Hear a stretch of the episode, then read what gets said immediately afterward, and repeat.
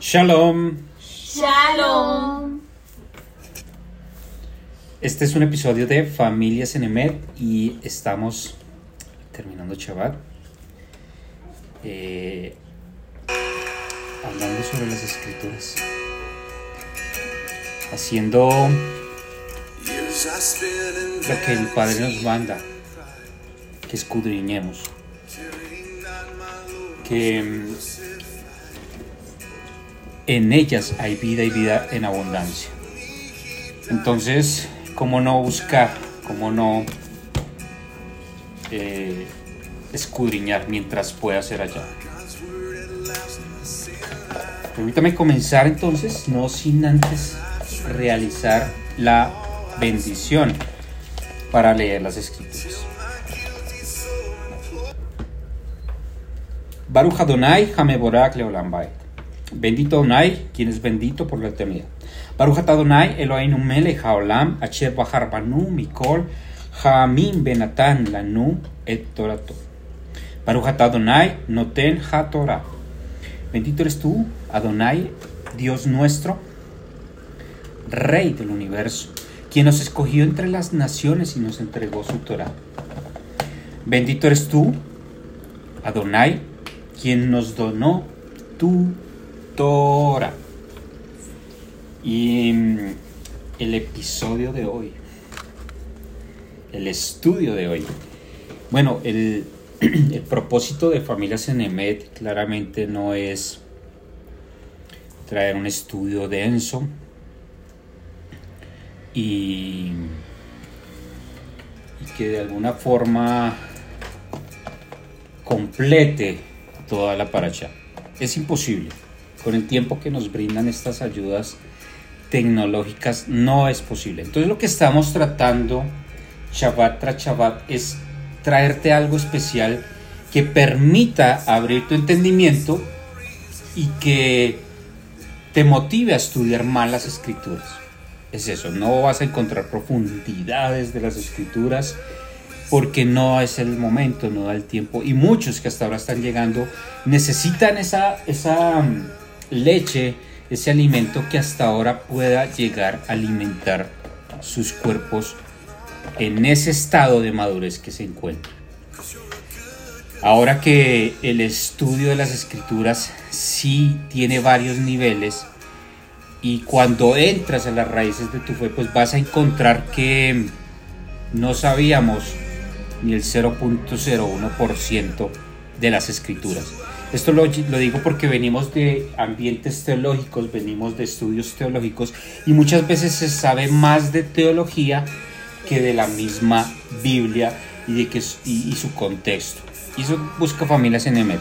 Traerte un contexto que te permita entender más las escrituras, pero vas a tener que hacer una tarea eh, en tu casa de desmenuzar, de investigar también si lo que estamos diciendo acá es cierto. Valídalo todo, porque estamos trayendo contexto cultural, estamos trayendo contextos eh, políticos, inclusive de, de lo que se estaba viviendo en su tiempo, entendiendo que la Torah es un escrito legal.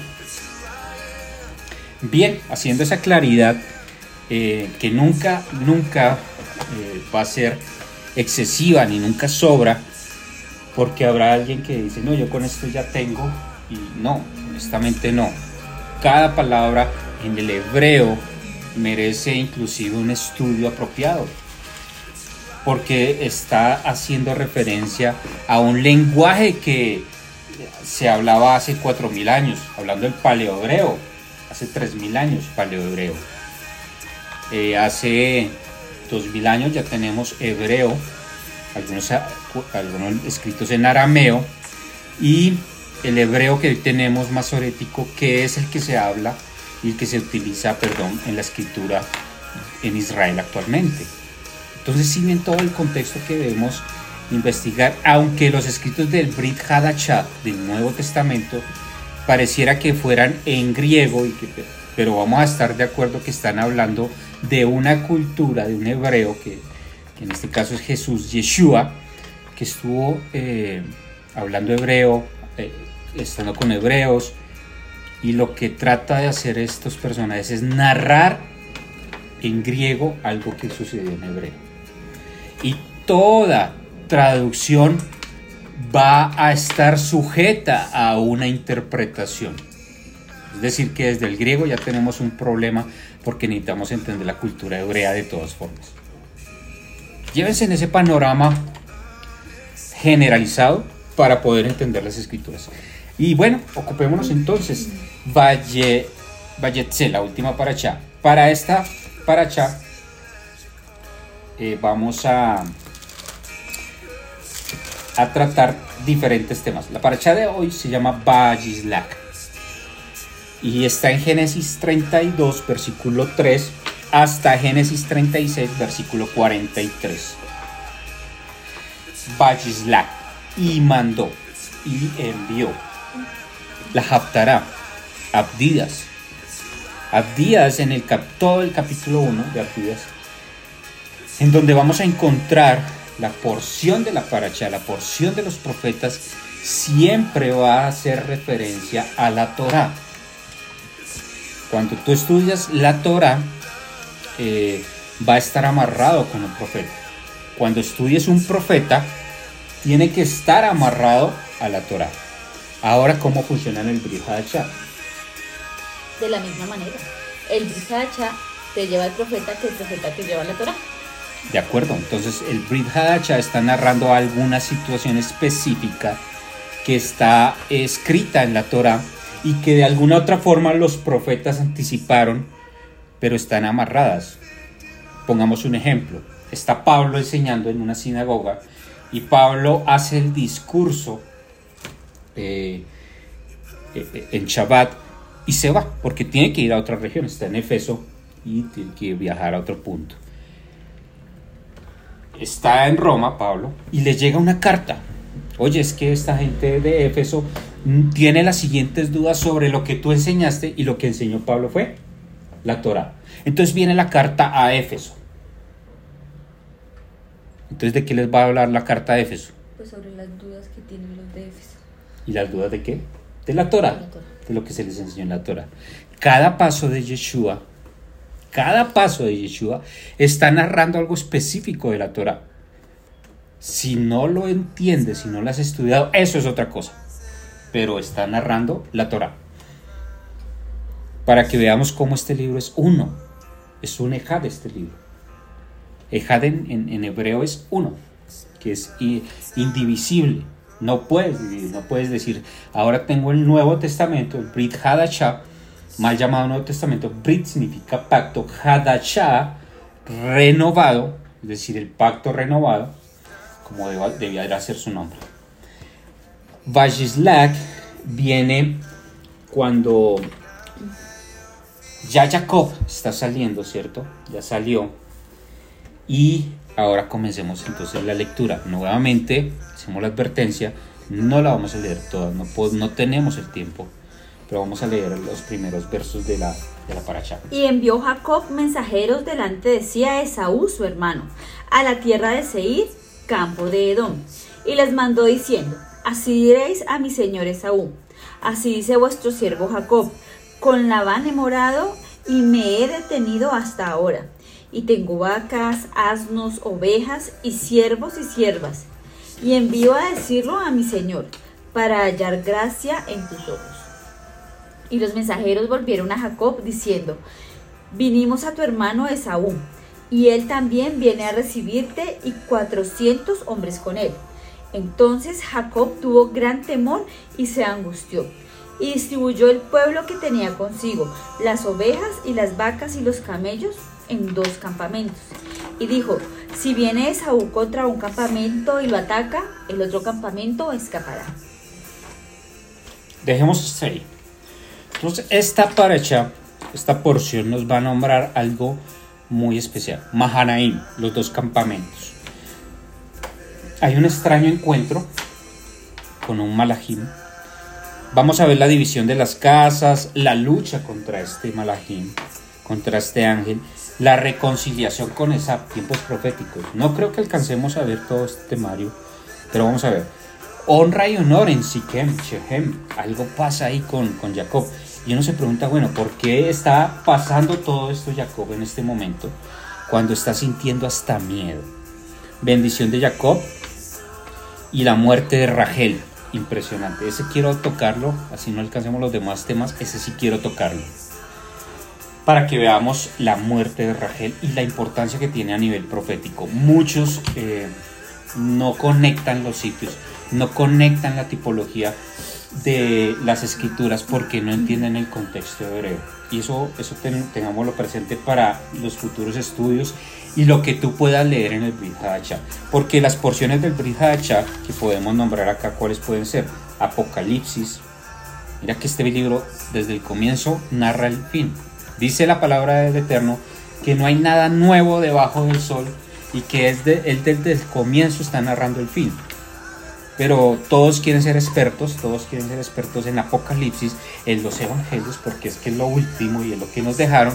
Y la palabra que es clara dice que eso no es nada nuevo, que él lo anunció desde el comienzo y que no hay sorpresas. Entonces, entendámoslo de esa forma. Mahanaim, dos campamentos. Aquí tenemos un, problema y es el, el, el que se puede enfrentar cualquier creyente ¿Quién no ha tenido miedo? Acá vemos a Esaú, el hermano, el cual se había sentido defraudado y que de alguna forma Jacob no hizo las cosas como, como debiera ser, aunque era lo correcto, no se hizo de la forma correcta. O sea, el fin no justifica los medios. Y tenía que pasar esta tribulación, y más cuando Jacob levanta una piedra y levanta un juramento, los neder. ¿Ustedes han oído ese mandamiento que no eh, tomar el nombre de Dios en vano?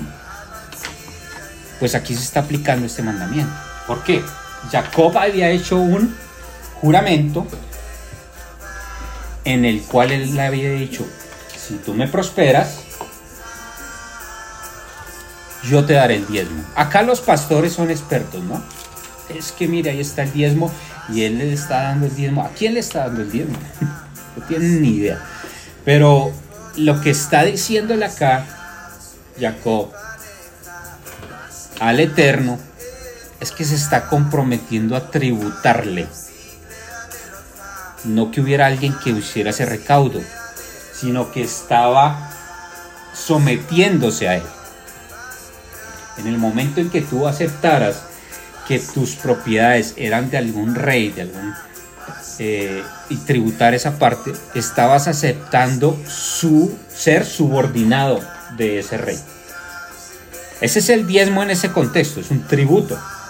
No es eh, que no es algo religioso. no es, no es para construir el templo ni la casita la bonita para que vengan los congregantes. No. Ya Abraham había hecho, pactado con Melquisedec era un sacerdote, que en este caso bien pudiera ser Shem, y entonces acá de pronto había un orden, eso sí no, no, lo vamos a establecer en este momento, pero está diciéndole al Eterno que se compromete con él. Esa es la gran reflexión. No tomen que está diezmándole a sacerdote, un curita, un pastor. Nada de eso es aplicable para esta porción. Y más hay que hacer el ahínco cuando él ve a Esaú con un ejército de 400 personas. Eso es algo grandísimo. Es un gran ejército, no es cualquier cosa. Porque son guerreros, todos entrenados. Eh, entonces, este varón tuvo temor, algo natural. Y aquí es cuando nosotros debemos identificar si nuestro tributo es al Rey de Reyes o si nuestro tributo es al, temor, al terror. Hay gente que está haciendo hoy las cosas por temor y va a llegar a adorar a la bestia y a su sistema por terror. Por terror. Y aquí es muy importante que lo tengas claro, porque él ya tenía una promesa, que el mayor serviría al menor y que Esab, que ese era, ese era ese hombre de tiendas, era el que tenía que servirle a Jacob. Y mire lo que está haciendo. tiene miedo, hace dos campamentos profetizando qué? División de la casa de Israel. La división de la casa de Israel. ¿En cuántos campamentos? Norte y sur. En dos campamentos, la casa de Israel y la casa de Judá. La casa de Israel, las diez tribus esparcidas por las naciones, y la casa de Judá, pues nuestros hermanos los judíos, el hermano mayor. Y desde acá ya se está profetizando todo lo que va a pasar. No hay nada nuevo, señores. No inventemos que la teología ahora y que ahora es esto así, que eso no, de verdad que no tiene coherencia. Em, con esa promesa que él tenía, y le, le pregunta a Camila, Tú has dicho, yo te haré bien, tu descendencia será como la arena del mar, que no se puede contar por multitud, pero aún así tiene miedo. Y mire lo que hace. Se duerme aquella noche y tomó lo que le vino a la mano, un presente para su hermano Esaú. Él sale con riquezas. Cuando tú miras, estábamos hablando de 200 cabras, 20 machos cabríos, 200 ovejas, 20 carneros, 30 camellos, camellas, 40 vacas, 10 novillos, 20 asnas, 10 burros, son 550. 550 animales. Eso es una cifra altísima. Pero ¿por qué le está dando esto a Esap? Por temor. Él había prometido, había hecho juramento que iba a tributar al Dios de Israel, al Dios de Jacob, al Eterno. Y ahora está rompiendo ese juramento, tributando a quién? A Saúl, el enemigo. Esaú, el enemigo, el que lo quería matar, está tributando. El cristiano dice que esto es restitución porque no entiende que es el rompimiento de un voto. No tenía que diezmarle nada a, a nadie diferente. Y ya cuando vemos este panorama podemos entender por qué Jacob va a pasar las pruebas que tiene que pasar ahora. Que tiene que ver con Israel. Porque en las últimas la paracha asociada es Edom, cuando los edomitas son los que vienen a fin de tiempos a buscar la venganza a Israel. Qué curioso que esta semana que se está celebrando el Mundial en Qatar, salen unos periodistas israelitas a entrevistar a, a los habitantes de Qatar sobre el Mundial y le preguntan ustedes de dónde son. Israel. Uy, nada que ver. Vámonos de una vez. Y los desprecian. Todos los de Qatar despreciando a cualquier israelita. Tenga eso en su mente que está pasando en la paracha donde se habla de Edom. Edom, Edom es el sistema que se está planteando ahorita. Los edomitas vienen descendencia de Roma, toda la descendencia árabe porque se aliaron con Ismael, y todo esto está pasando en este momento y profetizado hace años. No hay nada nuevo. Ahora entonces em, va a haber una lucha. Va a haber una lucha con un ángel en Peniel. Vamos a ir a Oseas 12, 1 al 5. Recuerden, el primer campamento es Judá, el segundo campamento es Raquel. El primer campamento es Lea, el segundo campamento Raquel. Efraín se apacienta de viento y sigue al solano, mentira y destrucción aumentan continuamente, porque hicieron pacto con los asirios y el aceite se lleva a Egipto. Pleito tiene Yahweh con Judá para castigar a Jacob conforme a sus caminos le pagará conforme a sus obras. En el seno materno tomó por el calcañar a su hermano y con su poder venció al ángel. Venció al ángel y prevaleció. Lloró y le rogó en Betel, le halló y allí habló con nosotros. Mas Yahweh es Dios de los ejércitos, Yahweh es su nombre. Entonces, ¿con qué ángel peleó, dice el profeta Osea?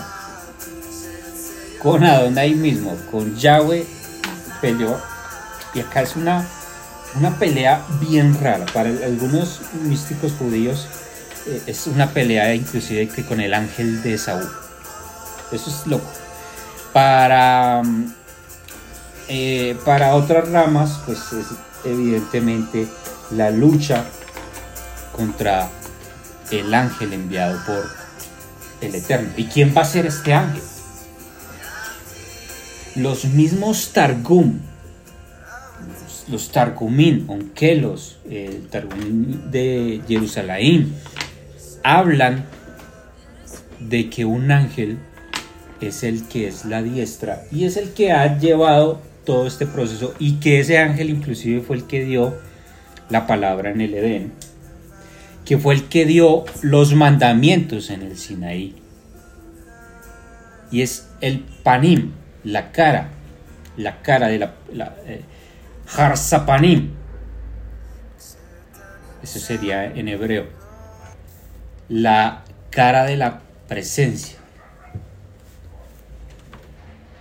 Este ángel ahora, eh, después de este episodio, como que va a recordarle, a recordarle a, a Jacob, porque Jacob significa el que toma por el talón, pero Esaú mismo le pone nombre que es el suplantador. Recuerden que Jacob es el que toma por el talón, por eso le pusieron así, no, no era suplantador. Es Esaú el que le pone el nombre suplantador. Sí, porque va a referirse ahora a Jacob como un suplantador. Pero la profecía ya estaba acuerdo de eso. Y este ángel que va a pelear ahora, eh, pues le va a cortar esa, esa presencia. Sarjapanín, el Metatrón, el mediador. Estoy hablando de terminología judía. Porque más adelante ese ángel eh, es el mismo que se encarna. ¿Que ¿Quién es? Yeshua. Yeshua Hamashiach. Ahora leamos otra vez bajo ese contexto Oseas 12, porque está hablando de esto mismo.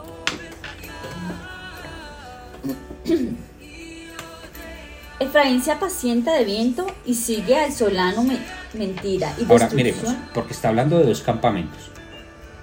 Eh, o sea, se está hablando de dos campamentos. ¿Cuál? El campamento de Efraín, o las diez tribus del norte, o las tribus de Israel, y...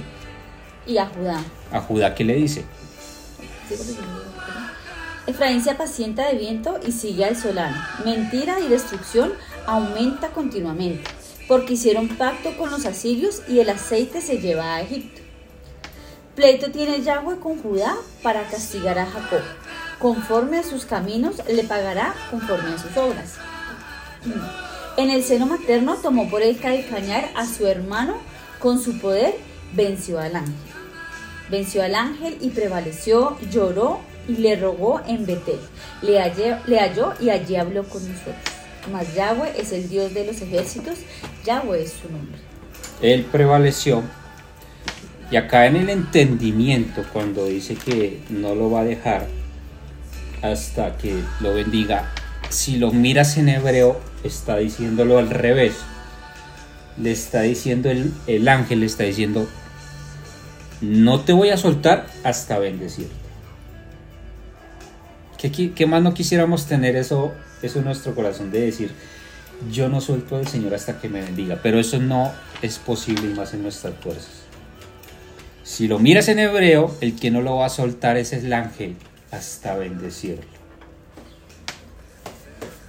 Hasta que prevalezca, porque él mismo salió con su cadera dislocada. De hecho, aquí ya hay un mandamiento, que es un mandamiento eh, de no comer el tendón que está en la cadera.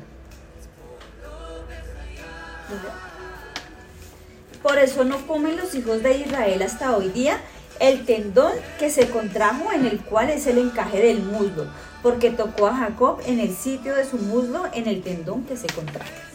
Y ahora se le va a dar un cambio de nombre. Acordémonos, parachas pasadas, cuando el hombre siempre busca hacerse a un nombre. Y acá es el Eterno el que va a dar un nombre. Israel significa el que prevalece con él. Él es Dios, que prevalece con Dios. Ahora miremos Isaías 12.2 e Isaías 63.9.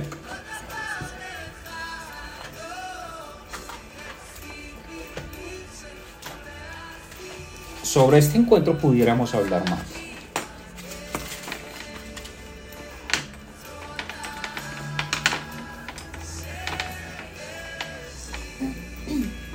Isaías 63, 9.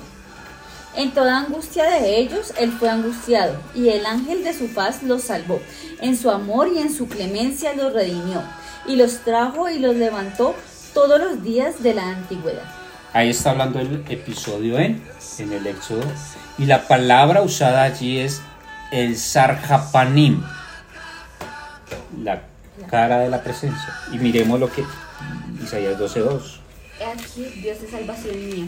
Me aseguraré y no temeré. Fortaleza, porque fortaleza mía y mi canción es ya. Yahweh, quien ha sido salvación para mí. Acá se le llama Yeshua. Ese verso en hebreo dice que Adonai es Yeshua. Adonai es Yeshua. Aquí ya podemos ver cómo, cómo veían en el éxodo al ángel, cómo venía ese Yeshua. Yeshua aparece en todas las escrituras.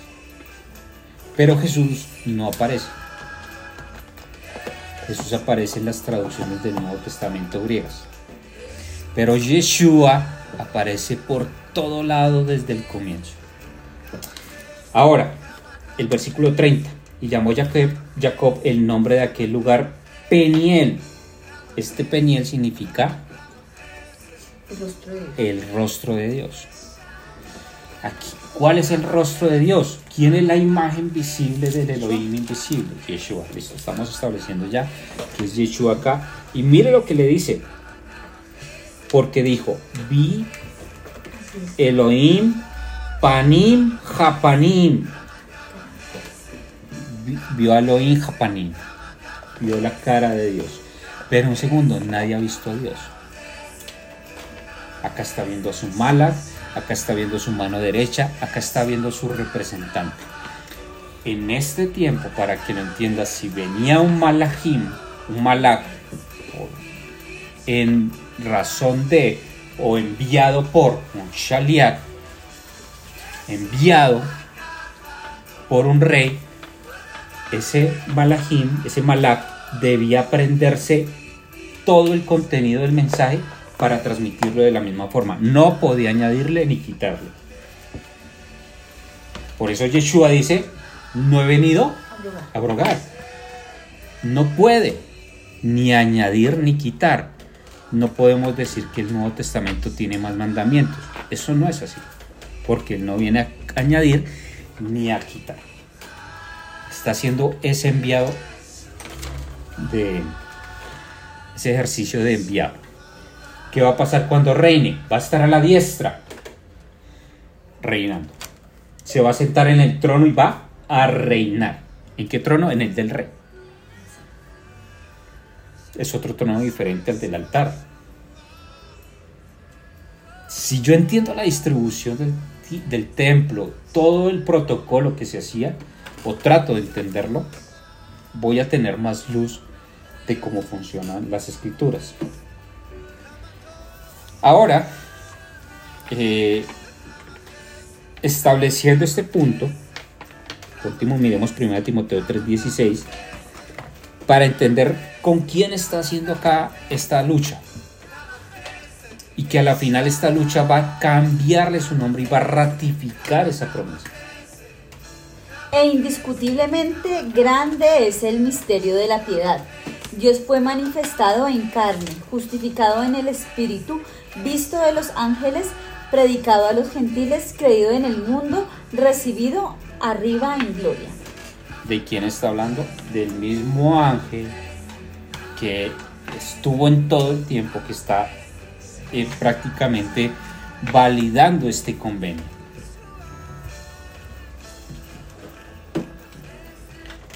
Y ahora vamos a tocar un tema de profecía. Eh, para mirar un poquito esta lucha. Si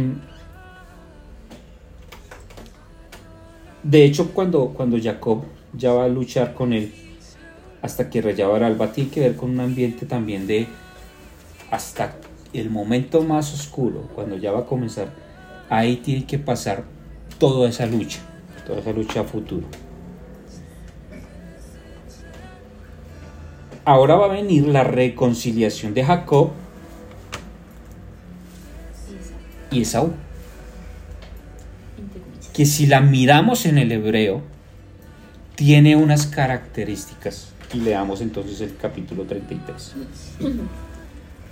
Alzando Jacob sus ojos, miró y aquí venía Esaú, los cuatrocientos hombres con él. Entonces repartió él los niños entre Lea y Raquel y las dos siervas y puso las siervas y sus niños delante, y luego a Lea y a sus niños, y a Raquel y a José los últimos. Y él pasó delante de ellos y se inclinó a tierra siete veces hasta que llegó a su hermano. Ahora miremos, ya está en esta lucha y ahora se va a encontrar con su hermano. Vamos a ir a Apocalipsis 2.11. Zacarías 12, 8, 10 porque aquí tenemos la, lección que está en el buen samaritano. Zacarías 12, 8, 10 dice. En aquel día Yahweh defenderá al morador de Jerusalén. El que entre ellos fue débil en aquel tiempo será como David, y la casa de David como Dios, como el ángel de Yahweh delante de ellos. Y en aquel día yo procuraré destruir a todas las naciones que vinieron contra Jerusalén Mira, acá tenemos un problema y es que eh, el, sistema teológico establecido, no lo establece las escrituras, lo establece el sistema teológico, que va a haber un rapto y que entonces el, eh, el apocalipsis no es para ti, no, porque tú ya estás en el cielo, nadie ha ido al cielo, pero a ti te enseña que vas a ir al cielo. Y no se, no se ven todas estas profecías de la forma correcta cuando dice van va, a haber una lucha, el ángel va a ser el que nos va a, sustentar, porque esta misma problema tenía Jacob. Viene su hermano, viene a matarlo. Con 400 hombres de guerra, no venía en son de paz. Y hoy tenemos muchas alianzas que se quieren hacer y con los mismos sistemas, sistemas religiosos aliados entre sí que representan a Edom y que a la final lo que quieren es la destrucción del pueblo de Israel. ¿Cuántos cristianos no son antisemitas? Usted les nombra algo de Judá, de la casa de los judíos. Para ellos eso no, eso es tenaz. Eh, como si les hablaran cosas totalmente blasfemas. Pero se están aliando con sistemas religiosos, con el Islam. Algunos la, palabra dice, ora por la paz de Jerusalén. Y yo lo he visto, cristianos orando por Palestina. Palestina es filistea. Filistea son los filisteos, los que David destruyó. Y gente orando por los filisteos y no orando por el pueblo de Israel. Antisionistas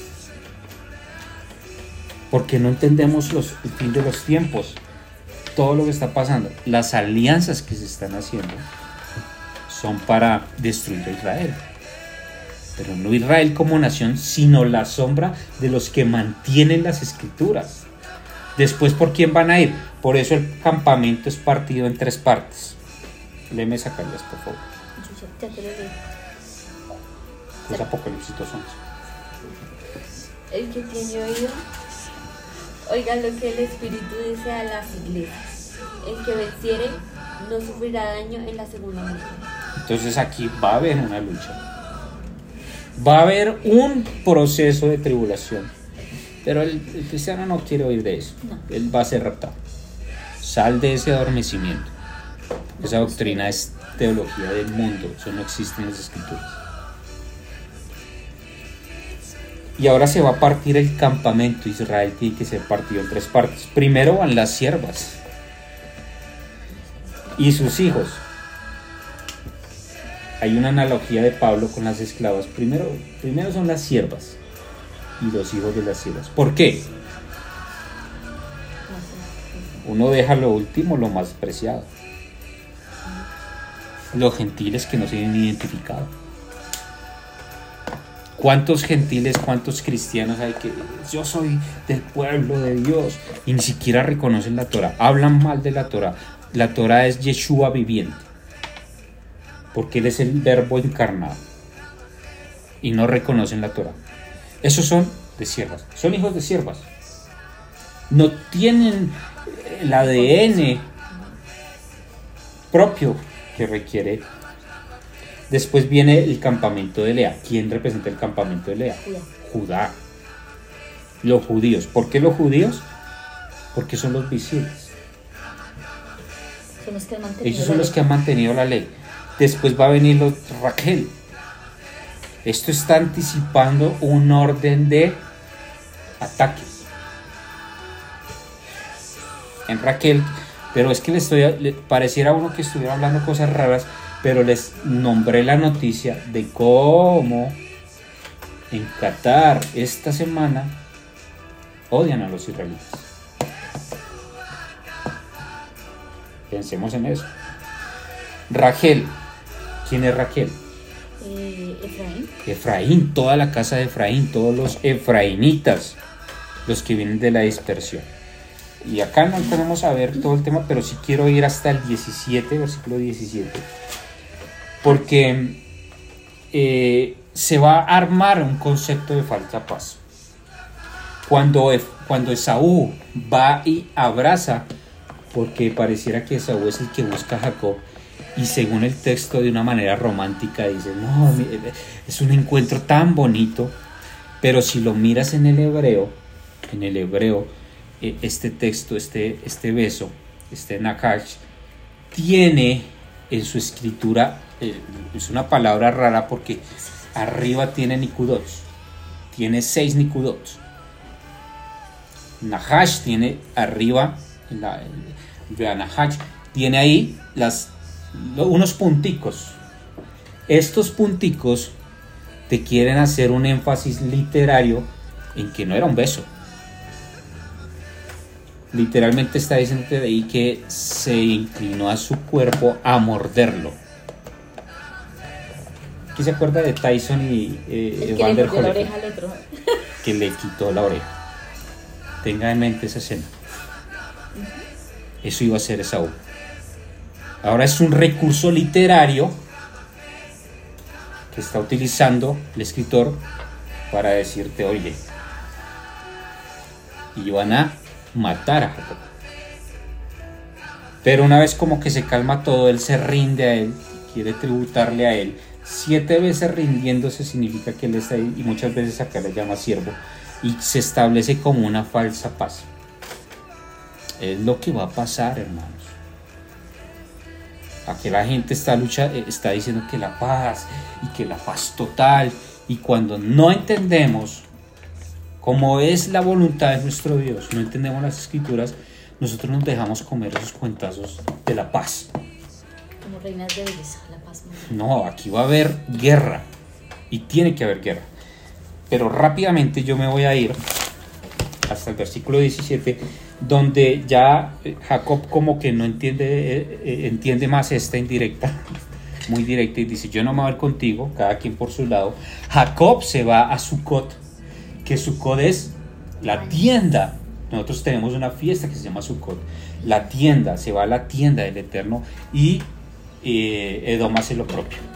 De hecho, el capítulo 36 habla de toda la descendencia de, de Esaú. Y ahí la puedes ver regada en 12 príncipes. porque se alió con los ismaelitas.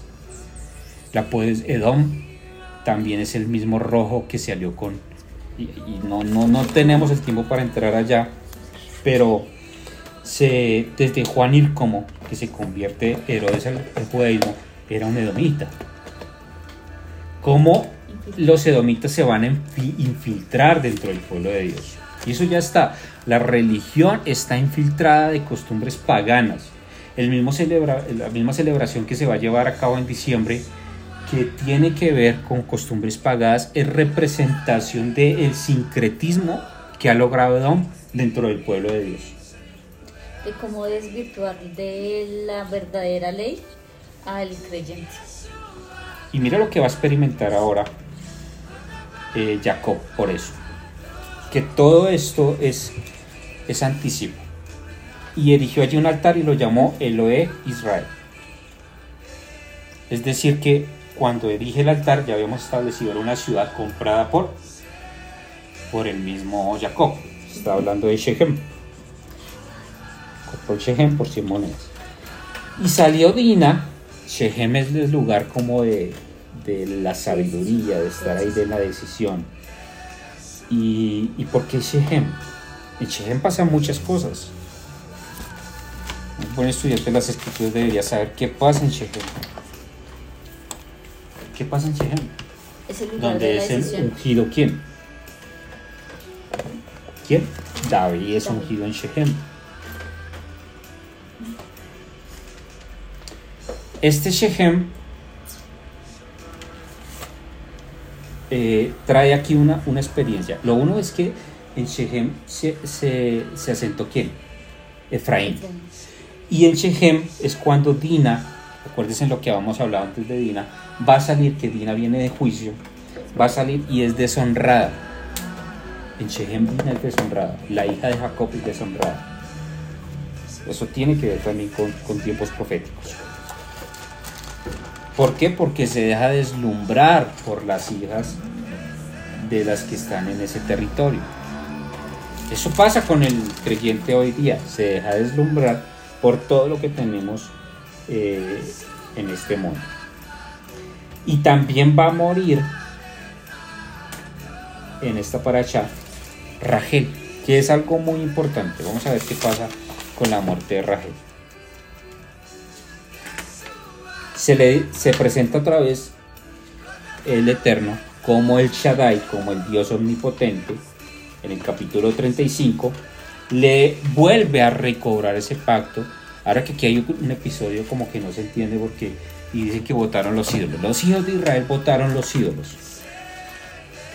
Cuando dejan los ídolos, esto, eh, esto es un- un- una costumbre y era una normativa también que en la herencia, para tú reclamar la herencia tenías que llegar con los ídolos. ¿Qué ídolos tenían? Los de sus culturas, lo de su, lo que habían llevado de, esas naciones en las cuales habían ido. Rachel por eso llevó los ídolos de su padre. El papá no le dio lo que le correspondía del dote. Ahora yo tengo los ídolos, los terafines, para cobrar esa herencia en un futuro. Tiene que ver con temas de herencia. No es solamente idolatría. Tiene que ver con temas de consejo. Que tenía los terafines era el importante en la ciudad. Entonces una vez les dice, dejen esos terafines, esta herencia no es su herencia. Por eso a Jacob se le da una herencia mayor. Les es- no les está diciendo solamente de adoración, de idolatría, no. Les está diciendo herencia. Es que esto no lo alcanzamos ni a tocar, pero Eh, Eso, eso podría ser que ya no dependes de todo lo que tú mismo construiste con tus manos, sino de lo que el Padre te va a dar a través de la herencia que le entrega a Jacob. correcto. Ahora tenemos que va a ir a Betel. Después partieron de Betel. Y había como a media lengua de tierra para llegar a Éfrata. Cuando dio a luz Rachel. Y hubo trabajo de parto. Y aconteció, como había trabajo en su parto, que la partera no temas, también tendrás este hijo. Y aconteció eh, que al salirse, bueno, quedó Benón. Y, aquí ahora va a morir Raquel. Raquel. Y es donde va a estar Migdol Eder. Tenemos dos lugares aquí muy importantes. Betel, la casa de, eso es Betlehem, la casa del pan. Tenemos, eh, que es donde nace Yeshua, es el mismo Éfrata. Efraín significa multiplicación.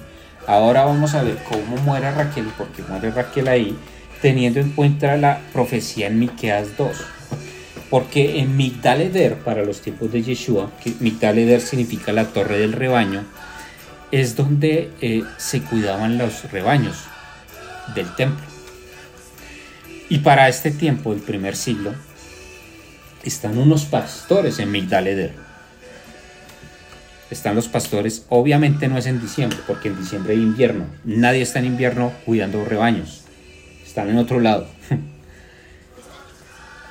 Pero están cuidando rebaños en la torre de los rebaños, donde está Rachel, donde muere Raquel.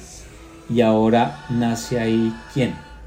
El Mesías, Yeshua, están naciendo en Betel, Bethlehem, cerca a Migdaleder, y estos pastorcitos son los que anuncian que ha llegado ese Mesías. Los pastores pues son levitas encargados de cuidar los rebaños del templo. Eh, y acá ya, sé, ya, ya vemos el tema profético. Efraín, el que se multiplica. ¿Quién muere ahí? Raquel. Raquel ahora llora por sus hijos. ¿Cuáles hijos? Los que están en la dispersión. Y a Efraín se le da algo muy especial. Vamos a ir a Jeremías 31.9 para terminar.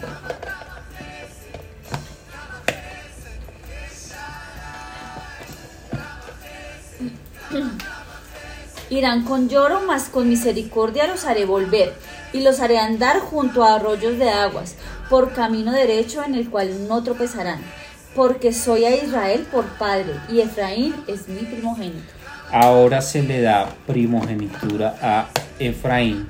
Esto es un sentido profético, es, una, eh, es un simbolismo de lo que ahora va a pasar con Efraín. No es lo que muchos imaginan, es que ahora somos primogénitos, estamos por encima de Judá. No es eso. Te está diciendo, esos que estaban esparcidos van a retornar nuevamente y van a recobrar su lugar. Judá pierde su primogenitura, ¿por qué? Ahora se le está dando a Efraín. ¿Por qué va a perder la primogenitura Judá? ¿Está haciendo las cosas mal Judá?